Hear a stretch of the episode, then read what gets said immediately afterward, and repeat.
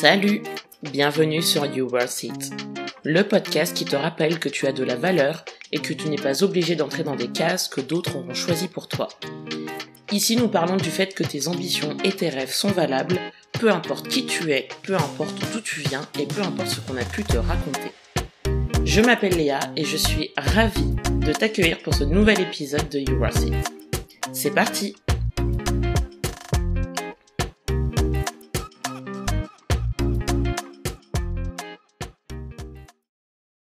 Alors, aujourd'hui, je reçois une invitée qui s'appelle Eudia. Salut Eudia. Salut Léa.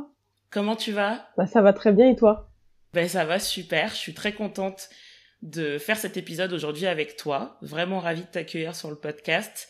Nous, Eudia, on s'est connus sur LinkedIn. Exact, c'est ça réseau sur lequel on est euh, toutes les deux actives euh, parce qu'on crée du contenu. Du coup, de mon côté, moi, c'est plutôt une corde que j'ajoute à mon arc pour euh, parce que je suis une communicante et que ça fait partie un petit peu du métier. Mais de ton côté, il y a un vrai enjeu business dans la création de contenu sur LinkedIn puisque ça fait partie intégrante de ton métier et de la promotion de ton activité puisque tu es accompagnatrice RH et est-ce que du coup tu peux te présenter et nous dire en quoi consiste consiste euh, ton métier exactement? Oui, alors effectivement, moi, euh, LinkedIn, c'est plus le côté business, euh, c'est sûr. Bah, déjà, je te remercie de, m'avoir invité sur ce podcast. Et effectivement, pour parler de mon activité, moi, je fais de l'accompagnement dans la recherche d'emploi. J'ai eu à cœur, effectivement, d'accompagner ceux qui étaient en recherche d'emploi, soit dans la recherche d'emploi et notamment sur la simulation d'entretien, parce qu'auparavant, moi, j'étais chargée de recrutement et que j'ai toujours aimé mon métier. Donc voilà. Euh, la, la, particularité, pardon, euh, donc effectivement mon, mon accompagnement, c'est euh, de, de, le faire sur euh, du storytelling. Et le storytelling, c'est euh, raconter son histoire. Donc moi, j'estime qu'en entretien ou même dans sa recherche d'emploi, il est important de connaître son histoire pour savoir bien se positionner et, et effectivement bien chercher le bon poste et se démarquer en fait des, des, autres candidats puisque chacun est unique. On n'est pas pareil, on n'a pas tous une histoire mmh. commune. Donc effectivement, ben, savoir bien raconter son histoire, connaître son histoire, c'est primordial pour moi. Effectivement, et on va en parler euh, un petit peu plus tard, mais effectivement, ça peut faire toute la différence en entretien, je confirme. Mon expérience personnelle confirme. C'est hyper original, euh, je t'en avais parlé d'ailleurs euh, dans nos échanges avant l'épisode. c'est quelque chose, enfin moi c'était pas un métier que je connaissais voilà, c'était pas forcément dans ma culture de me dire que je vais me faire accompagner par par un professionnel euh, et je vais payer ce service. Mhm. Euh, mais en fait, euh, plus j'échange avec toi et avec bah, tes confrères et consoeurs, plus je me rends compte que que vous êtes vraiment utile, que c'est vraiment nécessaire. Non, mais c'est vrai, c'est vraiment nécessaire et et je, je pense que c'est quelque chose qui va qui va vraiment davantage se se, se développer. Est-ce que donc comme tu le dis, tu as toujours aimé ton, ton métier. Toi, tu es issu des ressources humaines. Est-ce que tu peux nous parler un petit peu de ton parcours euh, étudiant, professionnel et, voilà ce qui, ce qui un petit peu t'a poussé à te, à te tourner vers les ressources humaines? Oui, tout à fait. Alors du coup, pour revenir euh, sur mon parcours étudiant et professionnel, euh, moi j'ai fait un parcours classique. J'ai débuté par un bac ES euh, j'ai poursuivi par une licence ES, qui correspond à une licence administration économique et sociale.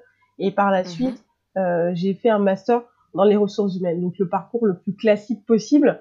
Euh, donc moi, j'ai débuté euh, tout simplement sur euh, un poste de chargé de recrutement, donc un métier que j'ai choisi, que j'aimais énormément. Mais après ce parcours tout beau, qui était tout tracé, j'ai suivi du coup une fin de période d'essai qui m'a, où j'ai vraiment, vraiment, vraiment euh, une grosse remise en question. Euh, donc c'est pour ça en fait que je me suis lancée aujourd'hui euh, dans l'accompagnement, dans la recherche d'emploi, parce qu'effectivement quand on subit une fin de période d'essai, c'est très compliqué de se positionner en entretien, c'est très compliqué aussi de se positionner dans sa recherche d'emploi. On se dévalorise énormément. Et moi, je me suis lancée dans ma recherche d'emploi, je dirais pas tôt, mais j'avais pas les armes en fait pour pouvoir me lancer dans la recherche d'emploi. Donc, euh, donc effectivement, euh, le, entre le temps où je cherchais du travail euh, en tant que chargée de recrutement, bah, j'ai commencé tout simplement en fait à aider des personnes en recherche d'emploi qui avaient des difficultés en fait pour retrouver un emploi et souvent qui ont eu des, bah, qui se retrouvaient dans des mêmes problématiques que la mienne, ne pas savoir se positionner, ne pas savoir se présenter en entretien, se dévaloriser aussi. Et souvent, c'était beaucoup de femmes. Donc moi, j'ai débuté comme ça. Et en fait, en parallèle de ma recherche d'emploi en tant que chargée de recrutement, j'ai fait ça également pour pas perdre la main aussi sur mon métier. Donc je me suis dit, bon, bah, moi, mon expertise, c'est de pouvoir faire passer des entretiens tout le temps. Pourquoi je l'utiliserais pas pour aider des personnes en recherche d'emploi? Donc ça fait un effet boule de neige, j'ai une personne, une, deuxième, une troisième, une quatrième, une cinquième, et ainsi de suite. Et je me suis demandé, est-ce que je voulais vraiment revenir sur un poste de chargé de recrutement ou j'aimerais pas développer euh, cet aspect-là euh, euh, vraiment de l'accompagnement? Et, et, moi, vraiment, quand j'accompagnais, c'était vraiment sur le storytelling. Genre, je leur disais toujours, bah, effectivement, racontez votre histoire.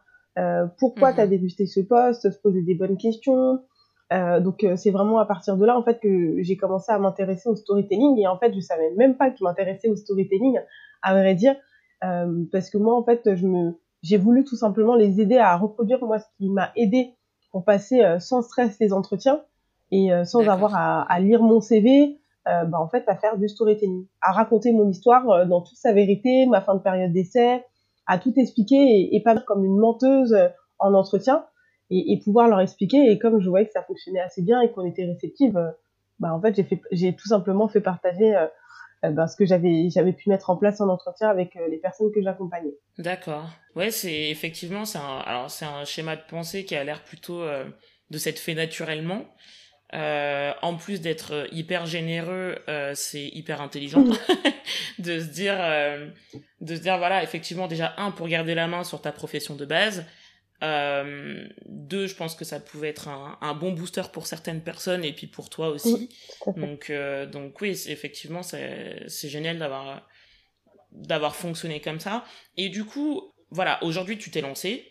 Tu as euh, ton, euh, ton t'es en auto-entreprise, si je dis pas de C'est ça. Oui, je suis bien auto-entrepreneur. Voilà. Quel type de personnes tu accompagnes? C'est-à-dire, est-ce qu'il y a un profil euh, particulier qui te sollicite plus souvent qu'un autre? Je sais pas, peut-être des plus jeunes, euh, des moins jeunes, enfin peu importe, mais euh, voilà, quel type de personnes tu accompagnes? Et, et c'est quoi ton objectif à toi? Pas tant l'objectif business, mais toi en tant que personne, pour, pour ces personnes que tu accompagnes alors, j'ai pas de profil type à proprement parler, mais vraiment moi, les personnes qui vont venir vers moi, c'est des personnes qui vont perdre confiance en, en eux, par rapport à leur parcours professionnel. C'est vraiment moi ces personnes-là que euh, que j'ai envie d'aider, puisque en fait je comprends leur histoire et je comprends totalement en fait euh, pourquoi en fait ils n'arrivent plus du tout à se valoriser. Et euh, c'est vraiment des personnes comme ça que j'ai envie d'aider. j'ai pas de profil type, mais j'ai beaucoup de femmes qui viennent vers moi. Beaucoup de femmes, pas beaucoup d'hommes, mais vraiment beaucoup de femmes qui ont ce problème un peu d'identité par rapport à leur parcours professionnel, qui n'arrivent pas du tout à se présenter, à se valoriser. Et ce que je trouve vraiment dommage, c'est que ces femmes, elles ont des parcours, mais des fois où où je me dis waouh, mais comment elles, n'arrivent mm. pas à mettre ça en avant et, euh, et je me dis bon ben c'est des schémas de vie, c'est des choix de vie des fois ou tout simplement parce qu'elles n'ont pas appris également à le faire.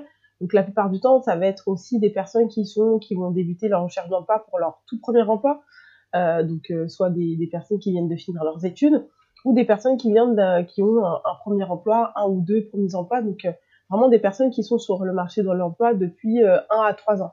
Donc c'est pas des c'est vraiment des des personnes entre guillemets des juniors quoi. Voilà, des juniors mm. fraîchement arrivés sur le marché de l'emploi euh, et qui ont besoin d'aide. Et euh, tu as dit quelque chose de très pertinent. Moi aussi, euh, je savais pas. Euh, je savais qu'on pouvait être aidé, accompagné dans sa recherche d'emploi. Euh, ça, j'en ai toujours entendu parler puisque j'étais dans la ressource humaine.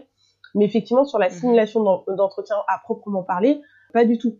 Et moi, la première simulation d'entretien que j'ai faite, mais je me suis dit, mais en fait, les gens ne savent pas que là ça va pas en fait qu'ils disent. C'est c'est c'est pas bon. Ouais. C'est pas c'est incroyable. Et et le je fais le même constat pour la deuxième personne pour la troisième et je me dis bon bah moi j'aime mon métier donc euh, moi échanger avec les gens comprendre ce qu'ils ont fait etc moi ça m'intéresse donc euh, je vais les aider il y a pas de souci donc mm. vraiment moi les, les personnes euh, qui vont arriver vers moi aussi c'est des personnes en fait qui n'ont pas conscience qu'il y a aussi peut-être un problème dans la manière dont ils communiquent et donc ça c'est dommageable mm-hmm. parce qu'en fait ils ont pas de retour ils ont pas de miroir et donc ils se disent que ils appliquent des conseils qu'ils ont vus et, et tant mieux. Et d'autres en fait le savent, mais ils savent pas comment modifier euh, ben, le ressenti que, que la personne va avoir en face d'eux ou l'interlocuteur.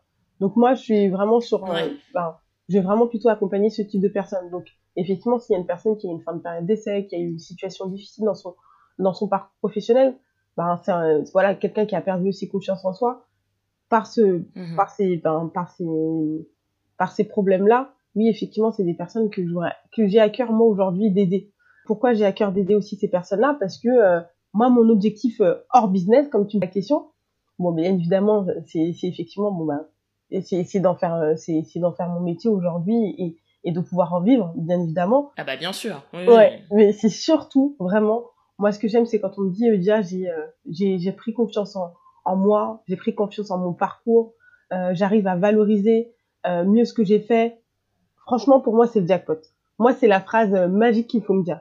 Mais véritablement, moi, hmm. c'est, bah, en fait, c'est ce qui me, qui me motive, en fait, à continuer de le faire, à développer, à, à, approfondir ce que je fais, à, à être de meilleur de, de, jour en jour. Je sais que c'est bateau de dire d'être meilleur de jour en jour, mais plus, en fait, on échange avec deux personnes et plus on voit des problématiques différentes et plus on voit euh, qu'est-ce qu'on pourrait construire pour que ces personnes, elles aient de ben, plus en plus confiance dans leur parcours, en fait.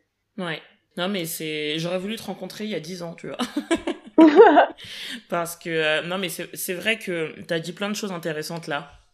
Euh, la première, c'est que. Et je dis pas ça parce que je prêche pas. Euh, je sais pas pour prêcher ma paroisse, hein, mais la communication, c'est un métier. Et en fait, c'est vrai que bah, on n'a pas tous fait des études de com, de marketing ou de RH ou des études où, où on apprend à s'exprimer. Et même quand on en a fait, c'est pas forcément toujours ça. Et c'est vrai que hum, c'est intéressant de voir que, en fait, on, on peut louper un entretien, non pas parce que le CV ne convienne pas, non pas parce qu'on n'a pas coché les cases, mais simplement parce qu'on n'a pas su raconter notre histoire, parce qu'on n'a pas su mettre en évidence euh, nos atouts, parce qu'on n'a pas su montrer euh, euh, notre confiance en soi, sachant que c'est hyper important. qu'un recruteur sente que son candidat a confiance en lui, surtout sur certains postes. Parce que ben, le monde du travail, c'est pas l'école et qu'il y a personne pour nous materner et que évidemment on est des humains, on a tous des vulnérabilités, hein, c'est pas le souci. Mais voilà, il y a des fois où ça peut être un petit peu euh, rédhibitoire, donc euh, donc ouais, c'est c'est important ce que tu dis dans le sens où voilà, ils, disent les choses, mais pas forcément de la bonne manière ou pas forcément les bonnes choses, et c'est important par le storytelling d'apprendre à, à, reformuler tout ça et, et, à passer le bon message de la, de la bonne manière avec la bonne intensité. Et ouais, ça, ça a une vraie importance et moi-même je l'ai constaté sur, euh, sur mon parcours. Euh, j'ai eu une expérience de, de stage absolument pourrie. Euh, clairement, aujourd'hui je peux le dire parce que j'en parle plus dans mes entretiens, c'est beaucoup trop vieux. Mais j'ai mis six mois, huit mois à savoir en parler positivement, quoi. Je comprends tout à fait. Donc, euh, et ça a fait toute la différence, clairement. Ça a fait toute la différence, c'est ce qui m'a permis de décrocher les, les stages et alternances qui ont suivi. Sinon, je, je, je, m'en serais jamais sorti. Donc c'est pour ça que je te dis, euh, j'aurais voulu te rencontrer il y a 10 ans, parce que j'ai eu de la chance de tomber sur des, des messieurs et des, et des madames retraités qui avaient de l'expérience et qui, qui ont su m'apporter les bons conseils, mais, mais tout le monde ne croise pas le chemin de, de bonnes personnes.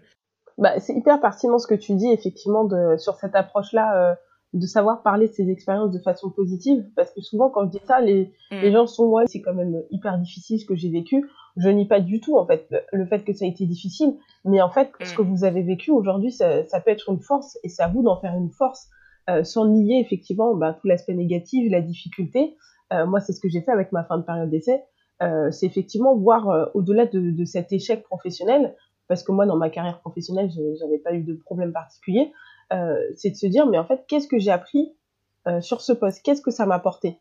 Euh, Ok, c'est une fin de période d'essai, mais mm. est-ce que, entre guillemets, moi, je suis pas contente de ne plus être sur ce poste? Parce que moi j'étais j'étais contente de ne plus être sur ce poste là en fait. Ouais bah oui. Et en fait se dire bon bah maintenant je sais dans quelle entreprise je peux me positionner. Ça veut dire que maintenant je sais avec quel type de manager j'ai envie de travailler. Euh, je sais aussi dans quel secteur d'activité je veux travailler. Et qu'est-ce que j'ai appris? Ben, j'ai appris à travailler euh, effectivement sur des profils encore plus compliqués, avec une nouvelle méthodologie de travail, avec des objectifs encore plus pointus. Est-ce que c'est de cette manière-là que j'ai envie d'être encadré réellement par un manager au quotidien, quelqu'un qui ne me fait peut-être pas forcément très confiance et euh, du coup, bah, je donne pas le meilleur de moi-même parce que euh, j'ai l'impression d'être fliqué. Donc là, en fait, c'est aussi de se poser des bonnes questions. Sauf que ça, on peut pas le dire comme ça en fait en entretien. Il y a une manière de le dire. Non, c'est sûr que C'est sûr qu'on peut pas le dire comme ça, mais c'est hyper important de faire une sorte, c'est presque une sorte d'introspection en fait, de se poser les bonnes questions, bah pour avoir les bonnes réponses et pour pouvoir passer le bon message, mais de savoir qu'est-ce qu'on veut vraiment. Et moi, j'aimerais passer un message aux jeunes auditeurs qui nous écoutent, aux jeunes auditeurs que tu accompagnes, puisque tu as plutôt des profils juniors. C'est pas parce qu'on est jeune qu'on n'a pas le choix. ça, c'est ce que nous, c'est comme ça qu'on nous conditionne, mais c'est pas ça la vie. C'est-à-dire que mais de rien. C'est important ce que Non, mais j'avais envie de le crier haut et fort depuis tellement longtemps. C'est pas parce qu'on est jeune qu'on n'a pas le droit d'avoir des préférences, qu'on n'a pas le droit d'avoir des envies, qu'on n'a pas le droit même d'avoir des exigences. C'est, voilà, parce que je peux vous assurer que les jeunes ingénieurs ou les jeunes internes ou ce que vous voulez, quand ils sortent de leurs études, ils savent très bien exiger ce dont ils ont besoin quand c'est possible. Donc, c'est, c'est pas parce qu'on est jeune qu'on peut pas prétendre à autre chose que ce qu'on nous offre. Euh, et c'est pas parce qu'on est jeune qu'on doit se contenter euh, de ce qu'on nous donne si ça ne nous convient pas. On a le droit de demander, on a le droit de d'être proactif, de d'être force de proposition, on a le droit de poser des questions et surtout on a le droit de se poser la question qu'est-ce que je veux vraiment? Et du coup de s'orienter vers euh, des voies professionnelles, que ça soit l'entrepreneuriat, que ça soit être dans une entreprise, que ça soit, enfin peu importe, de s'orienter vers une voie professionnelle qui répond à ce qu'on veut vraiment. Parce que je peux vous assurer qu'on a beau être jeune, beau, frais, dynamique, si t'as pas envie de te lever le matin, c'est c'est hyper compliqué. Donc c'est hyper important de se poser la question et on a le droit de se poser la question même à 18 ans. Mais Léa, ce que tu viens de dire, c'est pertinent, euh, très très pertinent. Et moi, c'est exactement ce que je fais aussi avec les personnes que j'accompagne, c'est leur apprendre à dire non. Et ça, c'est quelque chose de très difficile en fait pour eux d'apprendre à dire non. Euh, même moi, dans un des PDF que j'envoie en fait aux personnes qui font, avec lesquelles je fais des simulations d'entretien, je leur dis que si vous n'êtes pas en paix pour choisir un poste, n'y allez pas. Même si vous avez un mauvais ressenti, vous avez quelque chose qui vous dit non, n'y allez pas. Alors on va me dire ouais Media euh, c'est pas en fonction du ressenti. Bon, bien évidemment il va falloir faire le peser pardon le pour et le contre. Mais ce que tu viens de dire c'est qu'en fait on n'a pas l'habitude de dire non. Donc en fait des fois on sait qu'on va pas matcher avec le manager. Il y a une phrase ou il y a un comportement qu'il a eu avec le on sait qu'on va pas matcher avec lui ou on sait qu'avec l'entreprise on ne va pas matcher. En fin de compte on, pensait que c'est une belle entreprise, on y allait, on a vu des choses qui nous plaisent pas durant l'entretien, on a vu euh, des collaborateurs qui ont eu un comportement qui ne bah, correspondait pas et on n'a pas osé dire non. Ou ils nous ont fait une proposition salariale qui ne nous correspond pas. Donc après, il faut quand même se poser les bonnes questions aussi, savoir sur, sur la rémunération du marché. Mais on n'apprend pas en fait à, à, dire non. Ça veut dire que euh, dès qu'on nous fait une proposition, on est obligé de dire oui. Et moi, effectivement, je fais aussi ce travail de, de dire non, de, de, poser aussi les questions en entretien. Moi, je trouve que c'est un aspect aussi très important. C'est pas parce que vous êtes en entretien que le recruteur euh, vous pose des questions que vous, vous ne pouvez pas poser des questions. Bien au contraire pour savoir est-ce que euh, ah bah il faut. est-ce que mm, l'entreprise mm, dans mm. laquelle euh, vous vous, vous souhaitez aller, est-ce qu'elle correspond à ce que vous attendez? Donc posez les bonnes questions sur le processus de recrutement. Posez-vous les, ben, posez-vous aussi les bonnes questions. Est-ce que ce poste correspond à mes attentes? Est-ce que j'ai envie de travailler dans ce service-là? Euh, Est-ce que j'ai envie de travailler pour ces primes-là? Est-ce que, euh, est-ce que effectivement, euh, ce qu'ils me proposent en termes de mission et tâches, ça correspond à ce que j'ai toujours voulu faire ou non? Est-ce que je suis prêt à faire ces sacrifices-là pendant un ou deux ans? Est-ce qu'ils ont vraiment des euh, possibilités mm. d'évolution? Mais il y a tout un tas de questions qu'on peut se poser et qu'on peut poser aussi en entretien. Et euh, je vois beaucoup de personnes qui se, qui se restreignent et qui ne veulent pas poser des questions, qui sont en fait qui sont dans le, le, mode oui oui, moi je ne suis pas tout blanc tout noir, on n'est pas obligé de dire oui à tout, on n'est pas obligé de dire non à tout, hein. il faut un juste milieu.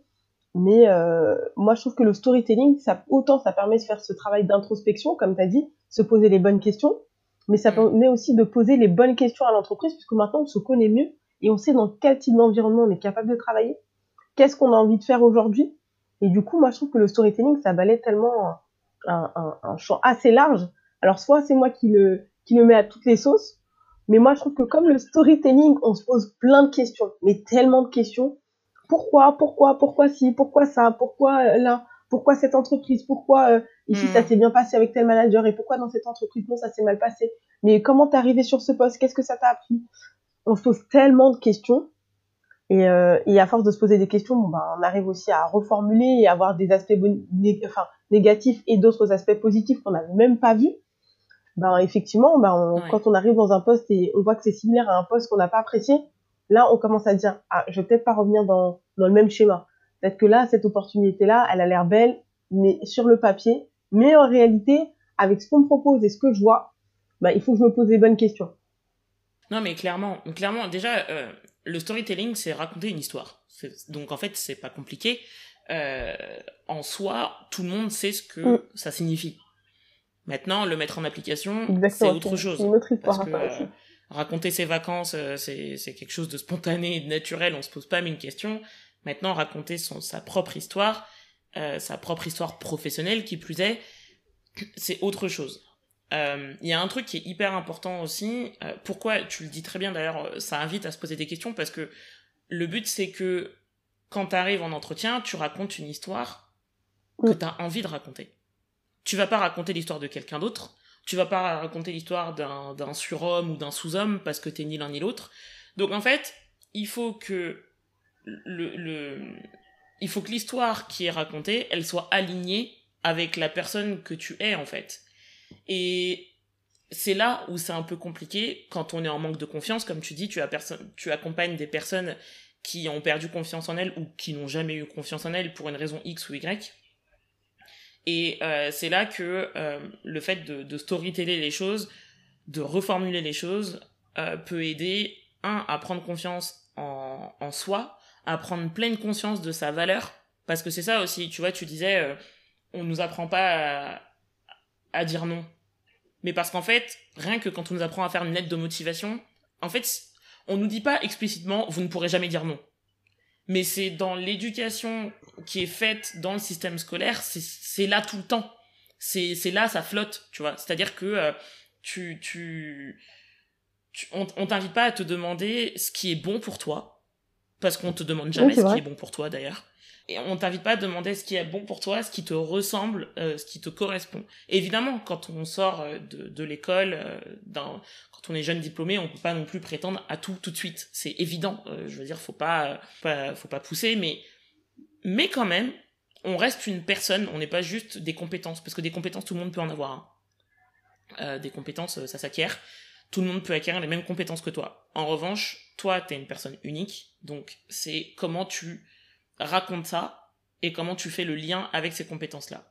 Et justement, toi, Eudia, ta spécialité, c'est le storytelling, la reformulation. Euh, tu le mets à toutes les sauces, comme tu dis, mais en tout cas, tu es connu pour ça. La question, c'est en quoi est-ce important? Ça, on, l'a, on en a plus, plus ou moins déjà parlé, mais euh, dans, dans le mhm. pratico-pratique, comment, comment toi, tu accompagnes tes personnes? C'est-à-dire, quels conseils tu, tu, tu leur donnes pour appliquer cette méthode de storytelling Alors, la base que les gens ne comprennent pas, euh, j'ai d'ailleurs fait un post sur ça, c'est qu'en fait, on lit aujourd'hui beaucoup d'astuces, beaucoup de, de posts avec des conseils, mais euh, est-ce que les gens, après avoir lu ces conseils, euh, arrivent réellement à les mettre en pratique et les mettre réellement en pratique Donc ça, c'est la question euh, euh, numéro un. Et en fait, moi, dans mon accompagnement, ça veut mhm. dire que je vais vous, je vais vous aider, je vais aider les personnes que j'accompagne à mettre en place toutes ces astuces, tous ces conseils que je donne au travers de mes posts, au travers de mes vidéos, euh, au travers des lives. Je vais vraiment les, les aider à, à, voilà, à les mettre en place par rapport à leur histoire et en fait de manière aussi personnalisée. Parce que chacune, chaque personne a son histoire. Mhm. Chaque personne a un parcours de vie. Chaque personne a quelque chose à dire. Moi, j'estime que tout irait bien si tout le monde était entre guillemets à sa place on avait un échange sur ça et se disait que euh, moi j'estime que chacun doit être à sa place, euh, euh, chacun une place, même si elle est là pour un an, deux ans ou trois ans, on a tous à être une place spécifique pour, on ne sait pas, aider telle ou telle personne. Et, pour revenir du coup à ta question, comment moi j'accompagne les personnes? Pour l'accompagnement, moi spécifiquement, je sais que je peux pas accompagner tout le monde parce que c'est des problématiques des fois qui sont qui sont lourdes, qui vont beaucoup plus loin quand on parle de manque de confiance en soi. Donc moi, il y a des aspects clairement je ne peux pas travailler. Euh, j'ai fait des études en ressources humaines, donc euh, je peux pas aller plus loin que mes compétences. Euh, donc effectivement, bon, voilà, s'il y a des personnes effectivement, je vois qu'il y a d'autres sujets à travailler, ben là, je leur dire donc c'est pas qu'il va falloir faire un autre travail avant, afin de pardon, pouvoir les accompagner. un travail sur soi, un mhm. travail sur guérir des blessures antérieures, etc., etc. Ça, c'est pas mon rôle et je ne pourrais assurément pas les aider. Mais tant qu'elles n'auront pas fait ça, en fait, trouver un emploi, elles vont subir la recherche d'emploi. Et ça, je l'ai déjà vu. Et accompagner des personnes qui subissent la recherche d'emploi, mm. c'est autant difficile pour moi que pour, euh, pour elles. Euh, parce que moi, je vis l'accompagnement avec les personnes que j'accompagne véritablement. Euh, voilà, c'est une histoire d'un humain face à un autre humain, sachant que moi, si j'ai fait ce, ce, choix de, de carrière aujourd'hui, c'est vraiment pour aider. donc, donc voilà pour la partie accompagnement sur la base de storytelling. Et après, il y a la partie aussi, je vous fais la simulation d'entretien. Donc quand on parle de simulation d'entretien, moi c'est très complet la simulation d'entretien. Euh, parce que souvent j'ai l'impression que quand je parle de simulation d'entretien, on dit oui, elle va faire comme si elle était une ancienne chargée de recrutement et me poser des questions. Oui et non. Euh, vraiment la simulation d'entretien, moi je la fais en deux heures. Et euh, deux heures, euh, euh, des fois c'est même pas assez complet. Euh, c'est pour ça qu'on peut programmer plusieurs séances. Et en fait la, la simulation d'entretien, dans un premier temps, moi, je veux vraiment voir comment la personne elle se positionne au début. Est-ce qu'elle est en capacité de pouvoir euh, parler, euh, euh, parler correctement de ses expériences, me dire les apports de son expérience professionnelle, savoir valoriser aussi ce qu'elle fait, que ce soit en termes de loisirs? Est-ce que j'arrive à voir, à déceler sa personnalité? Et bien évidemment voir aussi c'est quoi tous les aspects qu'on va devoir travailler. Donc il y a un premier temps où je vais vraiment faire ce travail d'observation en fait. J'ai posé des questions comme un chargé de recrutement, mais je suis beaucoup plus dans l'observation et à noter. Donc j'ai mon petit cahier, je note tout, tout, tout, tout, tous les petits aspects euh, euh pour faire après euh, du hmm. coup un, un, un, petit brief et dire bon bah en fait il y a cet aspect-là euh, sur lequel il va falloir travailler. Là c'est très récité. là je comprends pas en quoi il te, bah, qu'est-ce que t'as, quel était ton rôle Parce que souvent en fait ce, que font les, les personnes en entretien, c'est au lieu d'utiliser le je, pour une fois que vous avez le droit de vous mettre sur un ben, sur la place publique en premier et de dire je, je, je, vous mm. êtes dans un on ou dans un nous. Ça, c'est compliqué aussi de, de parler euh, de son rôle. Il y a beaucoup de personnes qui ont du mal à parler de leur rôle. Euh, J'ai fait ça. Pas euh, l'équipe a fait ça. Et donc souvent, je leur pose la question, mais qu'est-ce que toi, tu as fait, s'il te plaît? Même si ça prend du temps, même si tu dois poser la question trois fois, moi, tant que j'ai pas la réponse, je lâche pas l'affaire. Euh, il y a la question aussi, pourquoi aussi, euh, il y a cette question, moi, qui est très très importante, quel que soit euh, du coup le travail qu'on fait, que ce soit de l'accompagnement pour la recherche d'emploi ou vraiment pour la simulation d'entretien, c'est le pourquoi. Pourquoi aujourd'hui ils se positionnent sur ce poste? Qu'est-ce qui, qu'est-ce qui a fait qu'aujourd'hui ils ont réellement envie d'aller sur ce poste?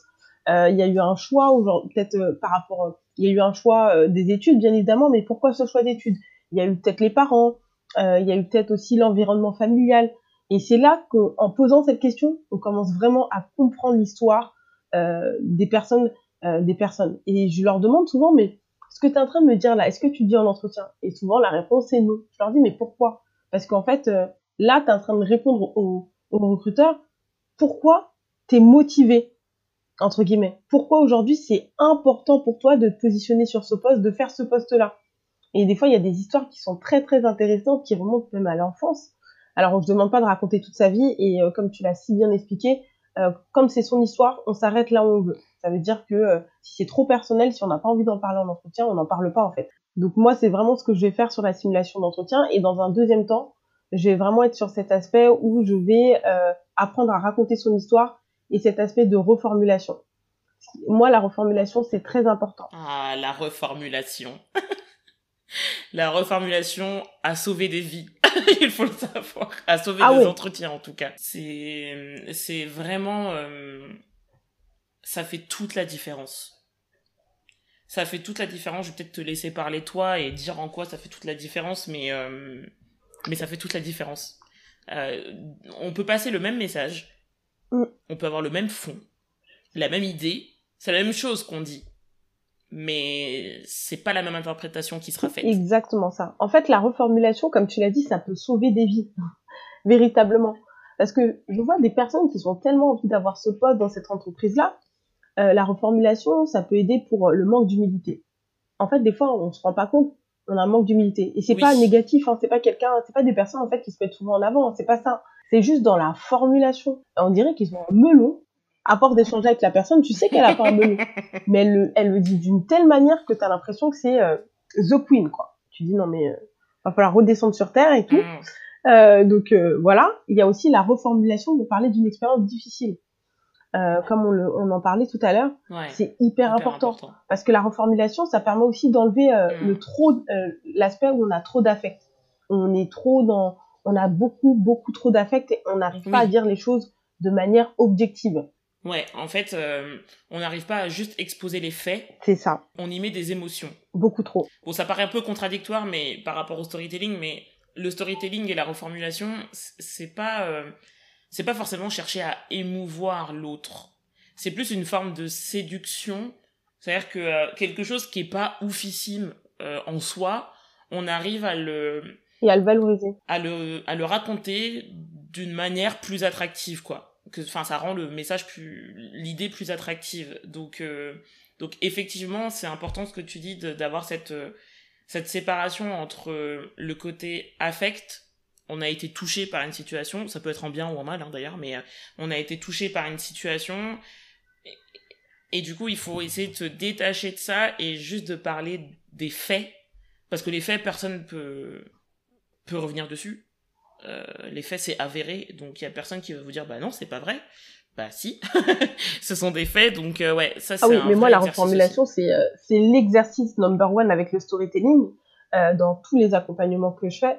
je moi, je, voilà, c'est, c'est beaucoup d'entraînement. C'est énormément d'entraînement pour euh, déjà d'une la reformulation euh, et la simulation d'entretien, c'est vraiment pour apprendre à être libre. Moi, ça veut dire que je vais apprendre euh, à tous ceux qui, à tous mes clients, à faire de la reformulation et du storytelling de manière libre, euh, d'avoir un fil conducteur. Moi, je veux pas de texte répété, de texte par cœur, ça, ça m'énerve, euh, parce que en fait, ça sert à rien. En fait, si je fais ce travail où vous apprenez par cœur, ça sert à rien mon travail il est mal fait concrètement. Euh, et je parle de retour mm. d'expérience parce qu'en fait, si vous oubliez quelque chose, vous allez être déstabilisé quand vous êtes en train de raconter en fait une histoire apprise par cœur. Alors que quand vous êtes vraiment dans du storytelling, pardon, en train de raconter votre histoire et, euh, et en train de vraiment reformuler, bah vous êtes libre. Ça veut dire que si vous oubliez quelque chose, vous pouvez revenir dessus et l'incorporer dans votre histoire en disant tout simplement que vous avez oublié euh, pour vraiment vous remettre dans une situation où vous êtes dans un échange avec le recruteur ça vous permet aussi le storytelling euh, de pas être déstabilisé. Parce que souvent, en fait, moi, je fais une simulation d'entretien pour vous donner toutes les billes. Et ce qui se passe, c'est que ben, vous n'allez pas avoir un entretien avec moi. Vous allez avoir un entretien avec une autre personne qui est un humain, qui a une autre façon de faire. Donc des fois, c'est des personnes qui vont bah couper la parole. Euh, mmh, c'est des, des, personnes euh, qui vont euh, qui vont pas laisser euh, qui vont pas laisser vous, le temps peut-être à la personne de raconter toute son histoire. Mais là, c'est aussi si on sait faire le storytelling, en fait, on s'adapte. On perd pas le fil de son histoire on sait ce qu'on voulait raconter et, on sait ce qui est important. Donc si on ne peut pas le dire là, mm. on va pouvoir le, replacer autrement. Donc c'est pour ça que moi j'apprends aussi à faire beaucoup de liens, à donner mm. beaucoup d'exemples concrets, euh, de dire bon bah ça, ça me fait un rappel, ça me fait un, rappel avec le début de ton histoire, euh, et ça, ça me fait un rappel avec euh, ton changement de carrière, et ça, ça me fait un rappel avec ça, ça, ça. Et en fait, de faire cet exercice, cette, cette gymnastique, c'est hyper important parce que c'est là qu'on apprend à mm-hmm. raconter son histoire savoir raconter une histoire, c'est savoir la raconter du début, du milieu, de la fin, qu'importe, qu'importe. Ouais, c'est ça. Hmm. C'est ça. Et puis c'est votre histoire. Donc en fait, il n'y a pas de mensonge, parce que des fois on peut avoir l'impression de, quand on n'a pas confiance en soi, on a l'impression que quand on nous dit bah ça il faut que tu le mm, mm, valorises, mm, tu vas dire mais non mais euh, genre non ça ça vaut pas ça. Mais si ça vaut ça, ça vaut ça. Et donc ouais c'est une vraie histoire et donc, effectivement, tu peux la prendre par n'importe quel bout, ça fonctionne. Et c'est en maîtrisant le bon wording pour avoir les bonnes, les bonnes formulations de phrases, etc. C'est en, s'entraînant là-dessus euh, qu'ensuite on peut être beaucoup plus à l'aise. Ça enlève un poids en entretien, mais c'est incroyable. exactement ça. Ça enlève un poids parce que ton cerveau, il est libéré et cet espace libéré te sert à rebondir sur les questions de l'entretien, à, à, maîtriser ton, ton, ton, ton speech, enfin voilà, et il te sert pas à stresser et, à répondre de manière robotique ou, enfin voilà, donc c'est, c'est, ouais, c'est, c'est, c'est hyper important de, de maîtriser l'histoire, pas par cœur pour faire du récital, mais, mais par cœur parce que c'est son histoire et parce qu'on, et parce qu'on est ok avec ça. En fait, souvent, euh, les personnes ont peur en fait de, de mentir. Et moi, si j'ai fait du storytelling, c'est pour éviter de mentir. Parce, parce que moi, en entretien, je ne voulais pas mentir sur ma fin de période d'essai. Je voulais pas mentir euh, sur des difficultés que j'avais eues. Et en fait, euh, les difficultés qu'on a eues, les échecs, bah c'est ça permet à, de devenir réellement la personne qu'on est aujourd'hui. Moi, personnellement, si j'avais pas eu cette fin de période d'essai, si j'étais restée sur mon poste, bah aujourd'hui, je serais pas en train de, de pouvoir aider des personnes euh, dans l'accompagnement professionnel. Je se, j'aurais pas pu me mettre à leur place aussi et j'aurais pas eu euh, à cœur d'aider spécifiquement des personnes qui ont mm. Une perte de confiance. J'aurais peut-être juste voulu aider des personnes dans, dans la recherche d'emploi et, et puis, euh, et puis c'est tout en fait. Alors que non, moi j'ai, vraiment ça à cœur en fait. J'ai vraiment Mm. ça à cœur. Donc Ouais, non, bien sûr. Parce que c'est quelque chose qui, que tu as, que as connu et, et, que, et que du coup, exactement. ça, ça te, et c'est pour ça que je parle, dis tout le temps, fait. toute votre histoire est utile, elle a un sens. Quand je dis ça, les gens au début, il y en a qui comprennent très bien et qui adhèrent totalement. Il y en a d'autres qui sont un peu dubitatifs. Mm. Et en fait, à force d'échanger, à force de poser des questions, ils se disent mais c'est complètement vrai. Si j'ai fait ces études-là, j'ai fait, j'ai commencé Mm. par cette expérience-là et puis par une autre, et c'est ça aujourd'hui qui me donne envie d'être, d'avoir ce poste-là. Si j'avais pas fait ces trois autres postes, j'aurais pas pu me positionner sur ce poste-là aujourd'hui. Euh, si j'avais pas vécu ça dans mon enfance, ben j'aurais pas voulu euh, m'orienter vers cette expérience-là. Et c'est Ouais. effectivement c'est un travail d'introspection, de réelle introspection euh, que moi je j'aide euh, bah, avec la personne que j'ai en face de moi, que j'aide, que je guide pour que bah en fait on arrive à, à faire une histoire qu'on puisse raconter en entretien. Et en fait c'est pas juste un travail pour faire du storytelling et euh, être à l'aise en entretien, c'est aussi pour euh, comme tu l'as dit à un moment, c'est être aligné avec soi, aligné avec ses choix. Et ça c'est important Ouais. parce que souvent, on Mm, n'est pas mm, aligné avec ses choix, on n'est pas aligné du tout Mm, mm, avec ce, bah, ce qu'on veut. On est plutôt aligné avec euh, les choix des autres, avec le regard des autres, avec les intentions des autres. Et pour l'avoir été, euh, c'est très compliqué en fait de porter le choix des autres parce que c'est pas notre choix, c'est pas du tout ce qu'on veut. Mais comme on veut plaire et comme on veut être dans les clous et comme on veut être dans les cases, Mm, mm, mm. Conditionnement. c'est ça, c'est un conditionnement. Conditionnement.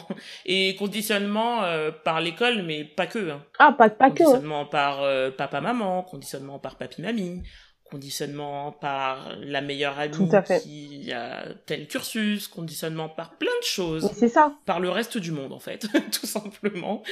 Donc euh, ouais non. Et du coup, Eudia, euh, quand on a un parcours classique, si on peut dire ça comme ça, j'aime pas ce genre de mots, mais c'est juste pour être clair. Disons que voilà, euh, pouvoir euh, euh, former une histoire autour de son parcours, euh, je veux pas dire que c'est simple, euh, mais étant donné que, euh, comme tu parlais, on doit être dans des cases, qu'on doit faire bien, qu'on doit ceci, qu'on doit cela, c'est vrai que parfois on a des parcours un petit peu atypiques ou à trous. Encore une fois, je suis pas euh, d'accord avec ces mots-là, mais euh, c'est juste pour être clair.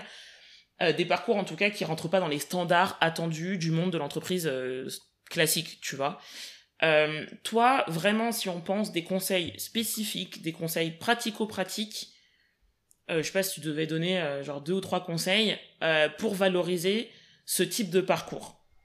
Ce, quels seraient euh, Alors, moi, seraient tes euh, conseils vraiment, les conseils que je pourrais donner. Alors, déjà, d'une, euh, désolé, je vais faire un moment de pub, Léa, mais euh, je donne beaucoup de conseils sur mes pages Instagram et LinkedIn, donc n'hésitez pas à y retourner, vous aurez beaucoup, beaucoup de conseils. Euh, mais si vraiment, là, dans le podcast, moi, j'ai vraiment deux, trois conseils à donner. Le premier, c'est vraiment se poser la question du pourquoi. Euh, même si on a un parcours atypique ou à trous, on sait pourquoi, en fait, on a décidé d'avoir, entre guillemets, ce parcours atypique et pourquoi on a ce trou. Ouais. En fait, la problématique en entretien, c'est que vous ne voulez pas expliquer Mhm. pourquoi entre guillemets euh, c'est atypique. Je suis comme toi, moi je- j'estime que atypique c'est pas un gros mot. Euh, je trouve que c'est même une force. Mais pourquoi en fait on a décidé peut-être un jour de, de travailler dans la grande distribution et puis un autre jour de travailler euh, dans le secteur de l'IT et puis un autre jour de travailler euh, je sais pas moi dans le secteur euh, de de la mode beauté. Donc en fait c'est expliquer qu'est-ce qui vous a emmené à chaque fois à aller tester un nou- nouveau secteur d'activité. Par exemple, si vous avez un trou, c'est savoir expliquer donc avec la reformulation pourquoi vous avez un trou. C'est simple. Souvent, il y a des personnes que je leur demande, mais pourquoi Ouais, mais moi j'ai du mal à expliquer ce trou. Je leur demande, mais qu'est-ce qui s'est passé?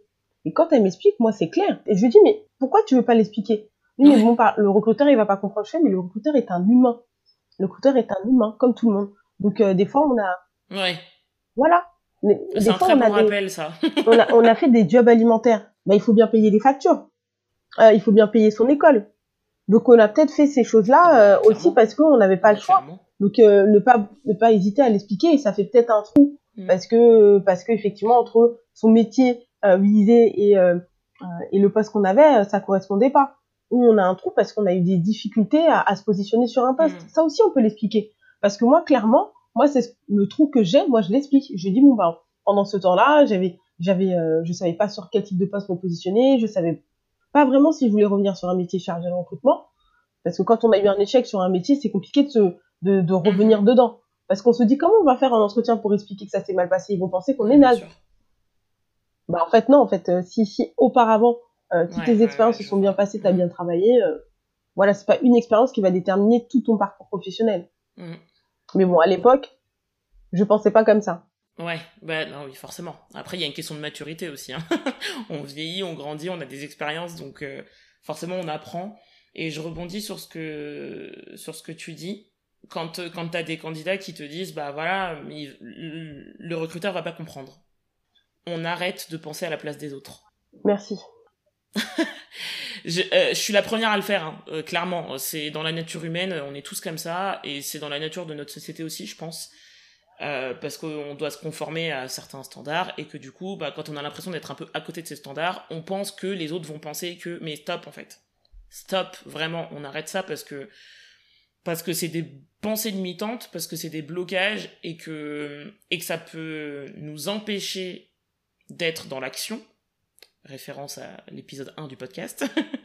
ça peut nous empêcher d'être dans l'action, ça peut totalement nous bloquer. Et c'est hyper mauvais.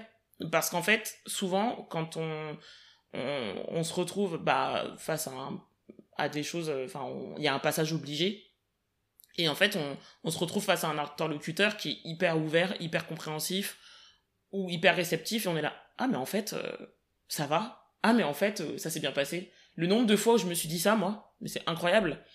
Euh, c'est donc c'est hyper important de ne pas euh, de ne pas euh, penser à la place des autres. On n'est pas dans le cerveau des autres. Donc voilà. Je pense que se préparer et se préparer soi et prendre confiance en soi et être aligné avec soi, ça demande déjà beaucoup de travail et d'énergie.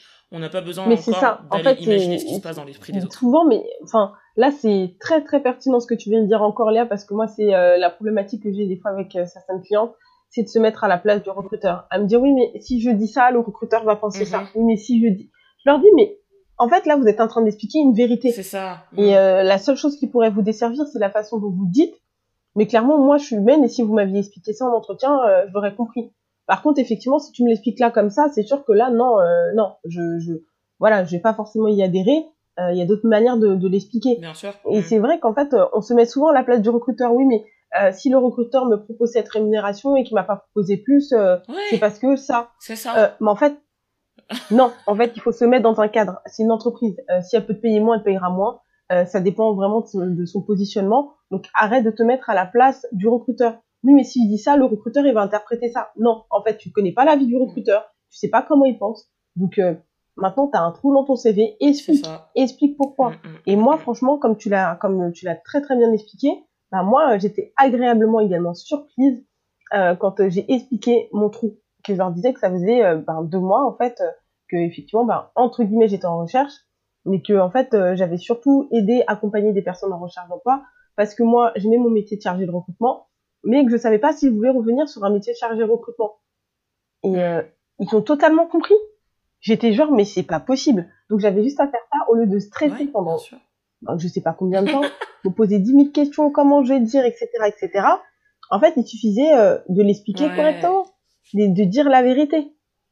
Donc euh, j'étais j'étais j'étais vraiment franchement surprise et je me suis dit mais et, mais voilà. Et c'est pour ça que moi déjà d'une je suis pas je suis pas du tout partisane du mensonge et je trouve qu'avec le storytelling c'est vraiment l'outil pour euh, éviter de mentir. Parce que en entreprise tout ce que vous dites en entretien peut se retourner contre vous. Ça veut dire que si vous mentez on le saura un jour ou l'autre. Donc j'invite je vraiment ça c'est le conseil que je donnerais pour euh, ceux qui ont un parcours considéré comme atypique ou à trou et qu'ils ils essayent de mettre sous silence, sous le tapis. Sauf que quand c'est sous le tapis, bah il y a une petite bosse sous le tapis. Donc forcément, le jour où il n'y a plus le tapis, on va on va connaître la vérité. Donc euh, c'est plutôt vous pouvez valoriser en fait votre parcours entre guillemets dit atypique. Vous pouvez valoriser votre trou. Qu'est-ce que vous avez fait durant ce trou?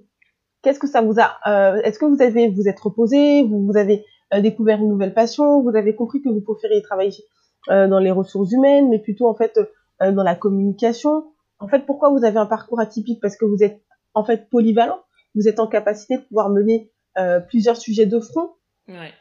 Non, mais une personne en fait qui arrive à avoir trois casquettes différentes, ça peut peut-être une personne qui peut être chef de projet, imaginons. Clairement. je, dis, je dis une bêtise. Mm, mm, mais mm, ça peut être une personne qui peut être chef de projet et se mettre à la place de ses collaborateurs qu'elle va aider et pouvoir aider les autres équipes.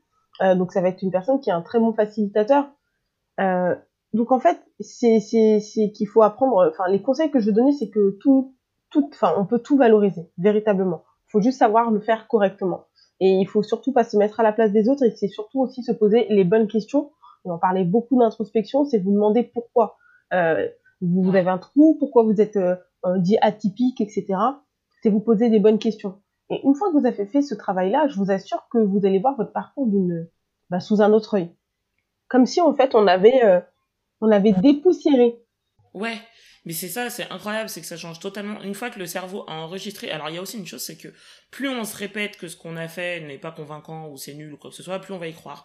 Donc a priori, plus on fait le contraire, plus on se répète, plus on positive ses expériences, plus on y croit. Enfin, je rebondis sur la, la question du mensonge. Évidemment, c'est rédhibitoire. Exactement, ça sert à rien. Parce que c'est se tirer une balle dans le pied, ça sert à rien.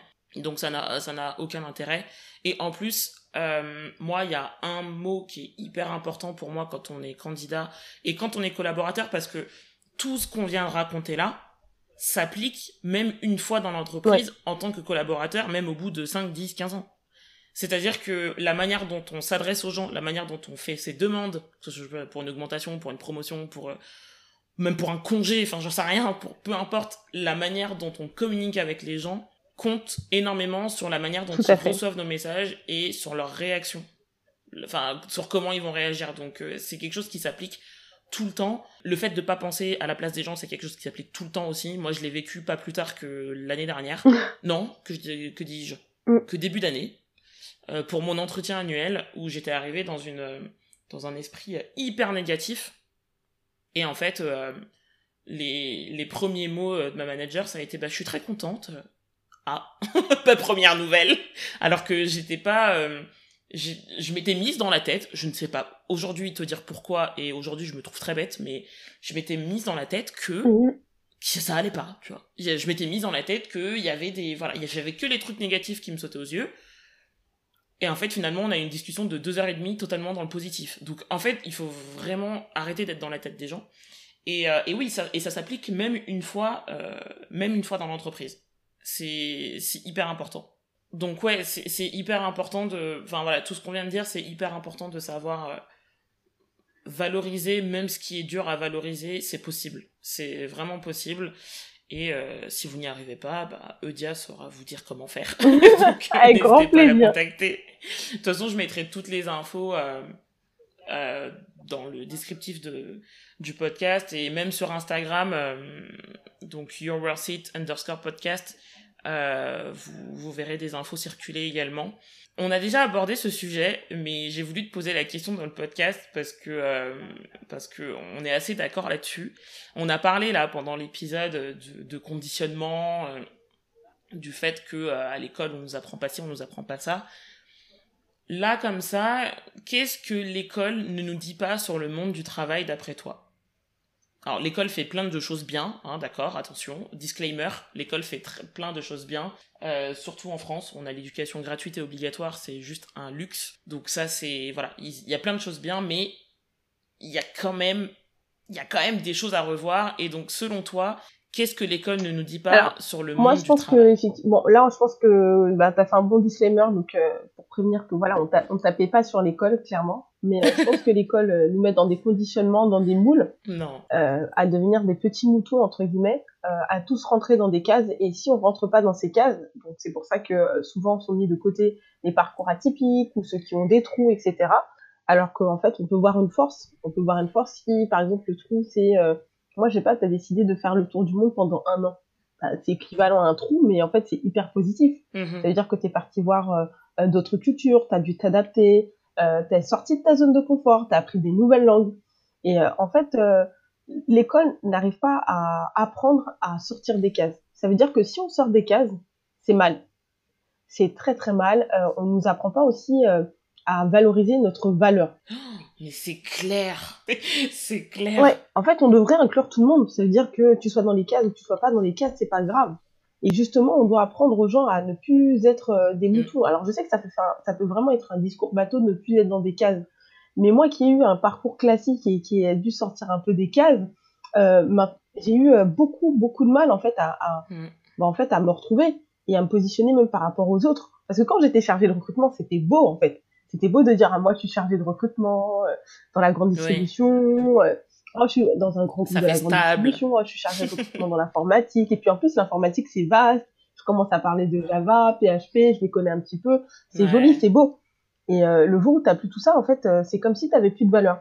Donc en fait, l'école, même si c'est pas complètement son rôle, elle a un rôle à jouer sur ça, euh, sur le fait que c'est pas parce qu'on n'a pas d'emploi euh, qu'on doit qu'on bah, qu'on n'est pas quelqu'un en fait.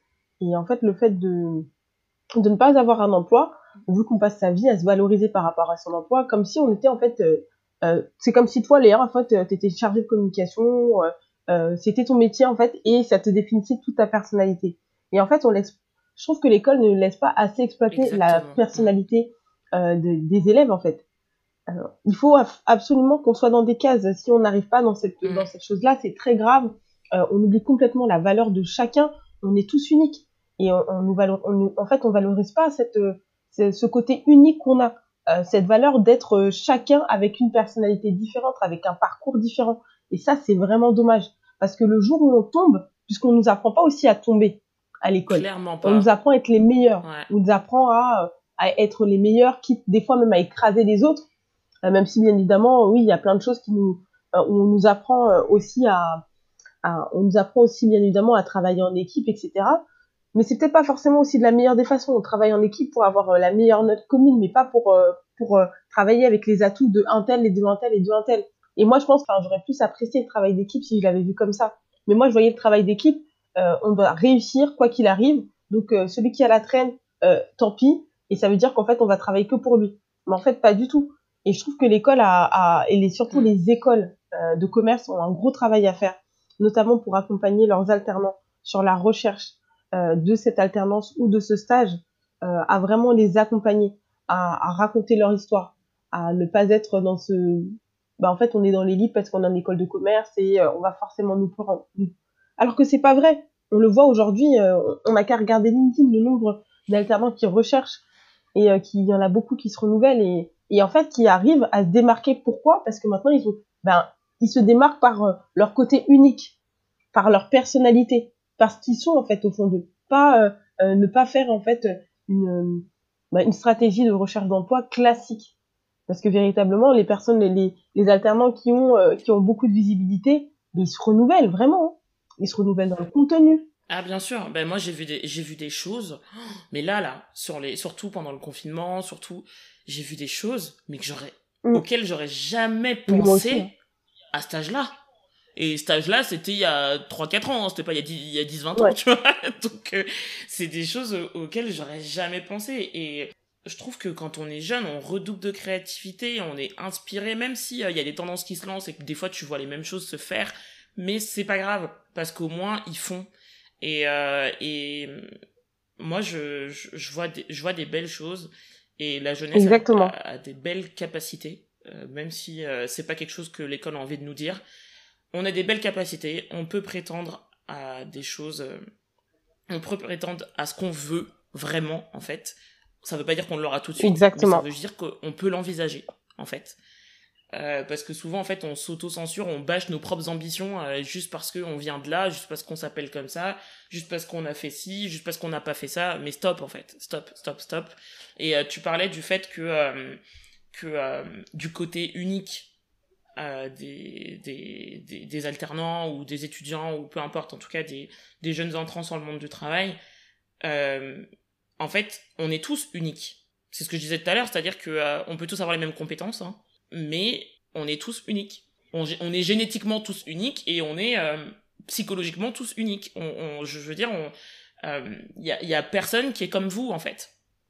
Donc, il y aura toujours, toujours, toujours, même si c'est un moyen, un seul moyen, mais il y aura toujours un moyen de se différencier et de se démarquer de, de tous les autres chargés de com, de tous les autres chargés de recrutement, de tous les autres informaticiens, de tous les autres non, mais que vous voulez. En fait, il n'y a, y a pas toujours un moyen. En fait, on est tous uniques, on est tous différents, même à parcours classique, on est différents, on a des personnalités différentes.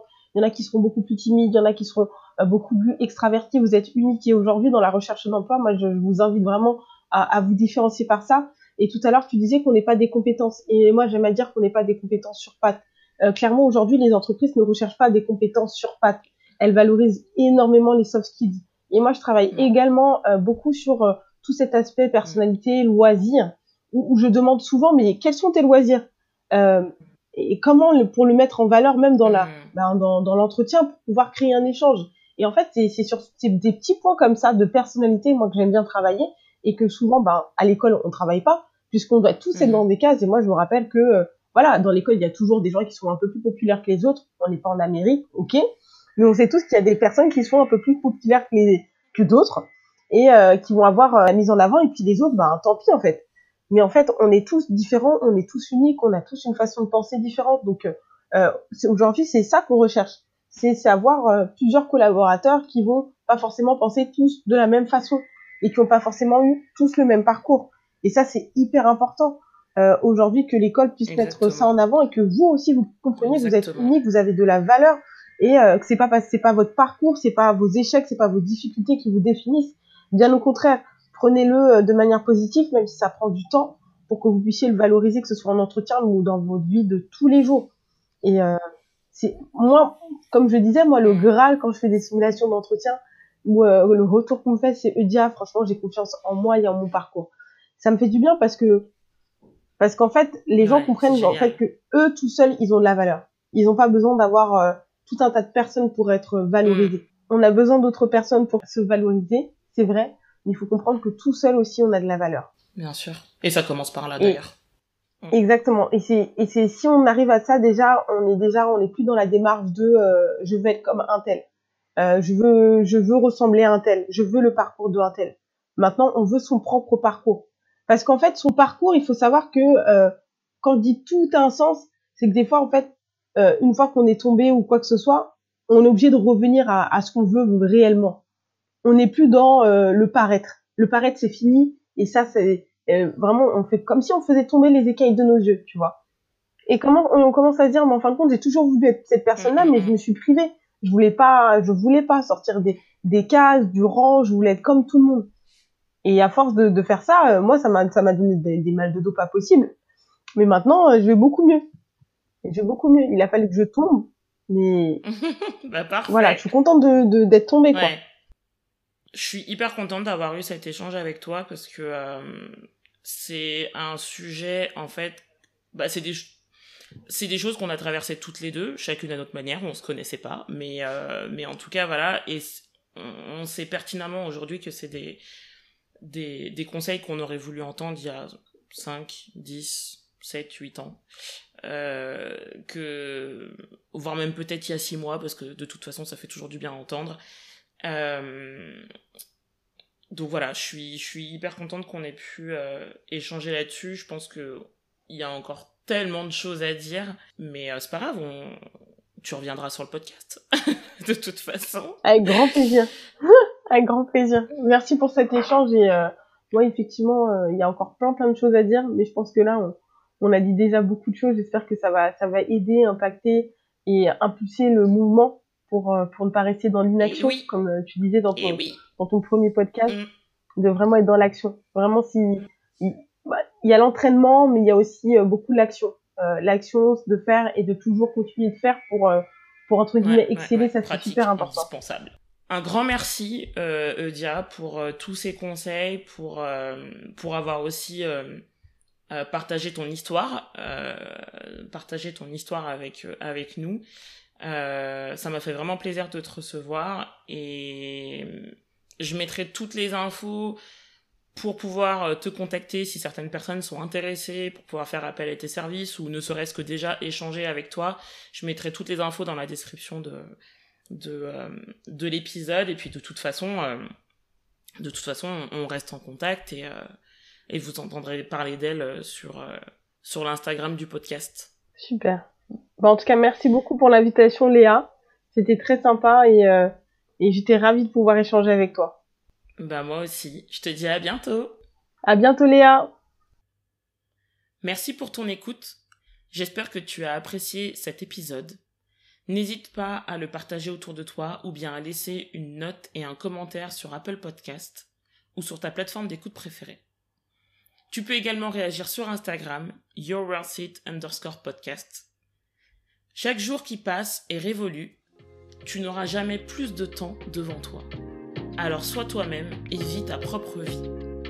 Je te donne rendez-vous dans deux semaines pour le prochain épisode. Et surtout, n'oublie jamais, You're.